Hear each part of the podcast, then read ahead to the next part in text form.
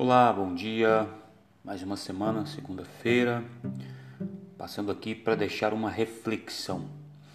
Primeira vez que participo de um podcast criado por mim. É, o tema da reflexão é: nascemos com dificuldades. A primeira coisa que fazemos quando nascemos é chorar. A dificuldade vem em meio a vida humana como um todo. E o que fazemos de ordem primária é chorar.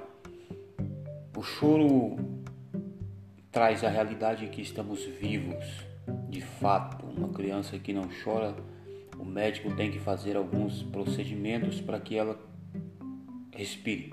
O choro ele traz vida ao pulmão. E as dificuldades da vida nos ensina que devemos estar sempre atentos para podermos enfrentar as,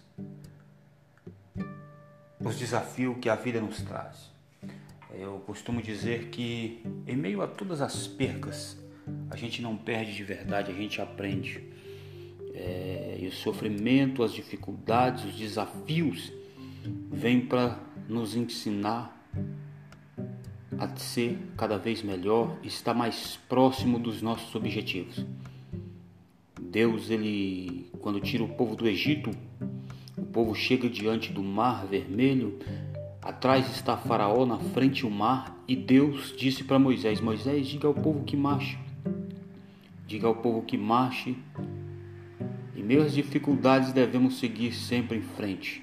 Temos que crescer, a dificuldade nos faz crescer.